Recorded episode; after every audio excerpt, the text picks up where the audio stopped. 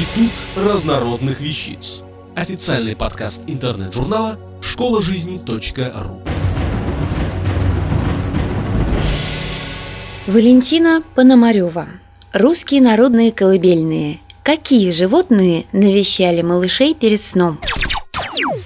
Испокон веку младенцев укладывали спать, баюкая. Пришло время, и колыбельными заинтересовались исследователи – с конца XIX века по настоящее время непритязательным на первый взгляд песенкам посвящены тысячи страниц статей, монографий, диссертаций с разными порой дискутирующими друг с другом мнениями. Мы не будем их листать и не станем углубляться в терминологические дебри классификаций, концептов и прочих сложностей. Просто вспомним основные образы, использовавшиеся в сюжетах. Уж ты котенька, каток. Этот персонаж был весьма популярен в русских народных колыбельных. А как же? Ведь во всяком дому, почитай, водились кошки, и по-свойски им давали поручения и даже сулили плату за их выполнение. «Приди, котик, ночевать, да приди, дитятка, качать, а уж я тебе, коту, за работу заплачу. Дам кувшин молока, да кусок пирога. Ешь ты, котик, не кроши, да больше у меня не проси». Другой вариант окончания еще интереснее. Дам кувшинчик молока да кусочек пирога, белей папоньки в обе лапоньки. Котику могли пообещать и другие вещи – шубку, сапожки, то есть то, что повседневности нужно ребенку и представляет для него материальную ценность. В детском восприятии это означало, что ради его благополучия старшие готовы заплатить, значит, он им дорог. Некоторые сознательные мурлыки действовали, не дожидаясь, когда их попросят. Кочин серенький соломку собирал, под головку складал, да и Ваню качал. А котики серые, а хвостики белые по улицам бегали, по улицам бегали, сон да дрему сбирали, сон да дрему сбирали. В подобном иносказании деточке передавались не только идеи заботы о нем, но и основы бескорыстия, поскольку персонажи действовали во благо ближнего, что называется по движению души.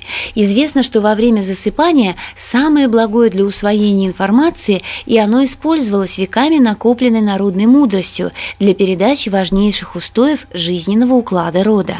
Часто сравнивались постельки детские с теми, что якобы имелись у котика. При этом оказывалось, что и колыбелька – и перинка, и одеяльце деточки лучше.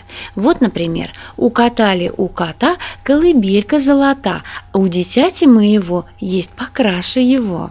Это сравнение вовсе не случайно. В возрастном развитии имеется период, когда ребенку совершенно необходимо иметь все самое лучшее, быть в выигрышном положении по сравнению с другими. Это связано с началом процесса социализации и осознанием собственной роли в семье как маленького зависимого самого человека.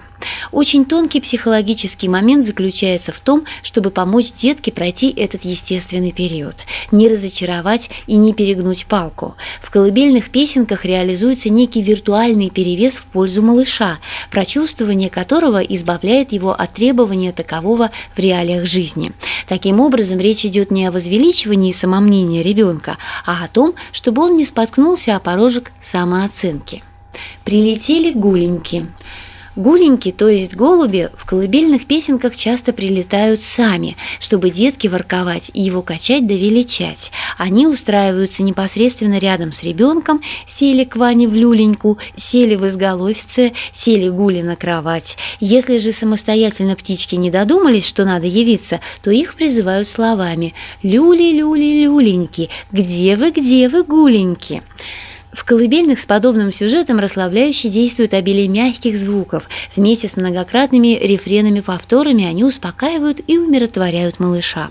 Но иногда голубиный сюжет более развернут и предусматривает птичью беседу, в которой выражается еще большая забота о дитятке.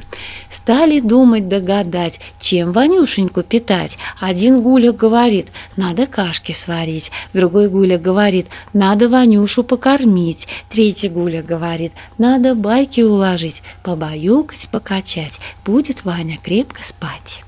Разговорчивые гули располагались подальше от малыша, чаще всего на воротах, где вели беседу о разных вкусностях, а уж потом для воркования перебирались поближе. Люли, люли, люли, прилетели гули, сели на воротцах в красных чебутцах. Стали гули говорить, чем бы Машу накормить, сахарком да метком, сладким пряничком, сладким пряником, конопляником, коровку подоем, молочком напоим. Сели наши гули к Машиной люле, Стали гули ворковать, стала Маша засыпать. Кроме гуленек могли навестить детку и другие птицы, например, грачи или журавли. Что характерно, они тоже усаживались на воротах, но в отличие от голубей, дальше их не допускали. Прилетели к нам грачи, прилетели, поглядели, на ворота наши сели, а ворота-то скрип-скрип, а сынишка спит-спит, а, а, Ванюша спит-спит. А люли-люли-люли, прилетели журавли, прилетели журавли, сказку Маше принесли. Журавли там махноноги, не нашли пути дороги. Они сели на ворота, а ворота скрип-скрип. Не будите у нас Машу, у нас Маша спит-спит. В колыбельных сюжетах с птицами, так же как и с котиками, просматриваются явные психологизмы. В частности, нельзя не заметить настрой на восприятие, зрительное упоминание красных чебоц, наших ворот и тому подобного, рассчитанного как раз на него. Слуховое, помимо самого напева, в текстах присутствует воркование гуленек, выразительно повторяемый скрип ворот, кинестетическое сладкий пряничек, махноногие журавли. В сочетании с мерным покачиванием люльки, поскрипыванием шеста и напевом родного голоса это создавало уникальную психологическую атмосферу. Заюшки и горностаюшки – Зайки тоже, как считалось, могли наведаться перед сном к ребенку, чтобы порадовать. Вот, например, «Ой, баюшки-баюшки, в огороде заюшки травочку щипают, Марину забавляют». Заметьте, в этом сюжете длинноухие гости равнодушны к капусте либо морковке и довольствуются травочкой, а значит, никакого урона хозяйству не наносят.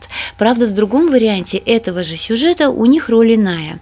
Лю-лю-лю-лю, баиньки, да в огороде заиньки, зайки травку едят, детям спать велят. Иногда они могли и небылицу рассказать. А вы, зайцы-заюшки, а и где вы бегали, а и где вы прыгали, а и что вы делали? А мы бегали в лесу, били волка по носу, запрягали комара, спи, сестренка, спать пора.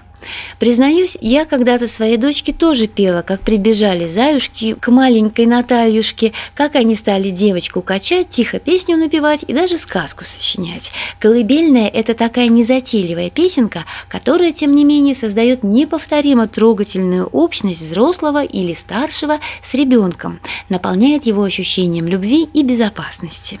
В баюканье детей участвовали даже горностаи, которые готовы были стать в будущем гидами их в лесном лесном царстве. Баюшки-баюшки, скакали горностаюшки, прискакали к колыбели и на Ваню поглядели. И сказал горностай, поскорее подрастай, я к себе тебя снесу, покажу тебе в лесу и волчонка, и зайчонка, и в болоте лягушонка, и на елке кукушонка, и под елкою лесу. Любопытно, как в баюкающих напевах удавалось создавать красочные картинки, почти не используя прилагательных. Сюжеты с заюшками, горностаюшками весьма наглядно это демонстрируют. И в этом тоже был заложен смысл. Маленький ребенок гораздо восприимчивее к существительным и глаголам, поскольку они отражают предметы действия. Вот насколько непросты незатейливые песенки. Придет серенький волчок. Пожалуй, при всей своей непритязательности это самый сложный сюжет. На первый взгляд речь идет о том, чтобы застращать деточку. Мало того, что схватит, так еще и утащит в лесок под ракитовый за малиновый кусток. Но когда это напевают младенцу, то он и слов не разбирает, а улавливает лишь мелодию. Если же укладывают ребенка чуть постарше, то образ волчка серенького призван для того, чтобы он замер, не ворочался и не крутился. При этом, заметьте, не говорится о волчище зубастом, персонаж упоминается в уменьшительно-ласкательной форме, а вслед за этим напряжение снимается завершающими словами. «К нам, волчок, не ходи, нашу Машу не буди». Идея защиты. Кустик затрясется, детка засмеется, то есть ничего страшного не произойдет. Там птички поют, тебе спать не дают. Тоже разрядка, ведь даже не птицы, а птички поют, что бывает только в светлый ясный день. А малинка упадет прямо Катеньке в рот. Вкусная ягодка легко развеивает страхи. А там бабушка живет и калачики печет, и детишкам продает, а Ванюше так дает. Выигрышное положение ребенка по сравнению с другими. Да, много разных гостей могло наведаться к засыпающему ребенку. А почему столько персонажей животных? Во-первых, они должны были уберечь его от темных сил, призвать здоровье и удачу. Считалось особенно важным передать малышу символическую защиту при укладывании, поскольку по традиционным верованиям душа его во сне могла общаться с зооморфными духами. Кроме того, по славянскому мировоззрению, душа ребенка, недавно пришедшая в земной мир из Ирии, райского места, во сне путешествует туда же. В этом пути, чтобы не заблудиться, то есть чтобы ребенок не умер во сне и донести привет от предков до дома, ему нужны были проводники.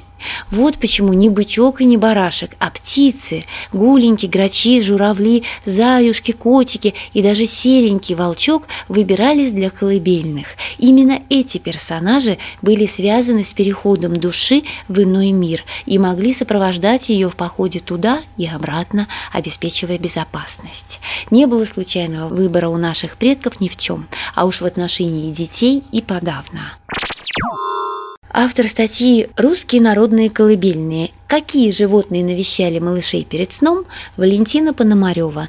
Текст читала Илона Тунка-Грушева.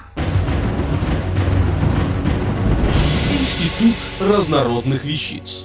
Официальный подкаст интернет-журнала школа жизни .ру. Слушайте и читайте нас на www школа жизни.ру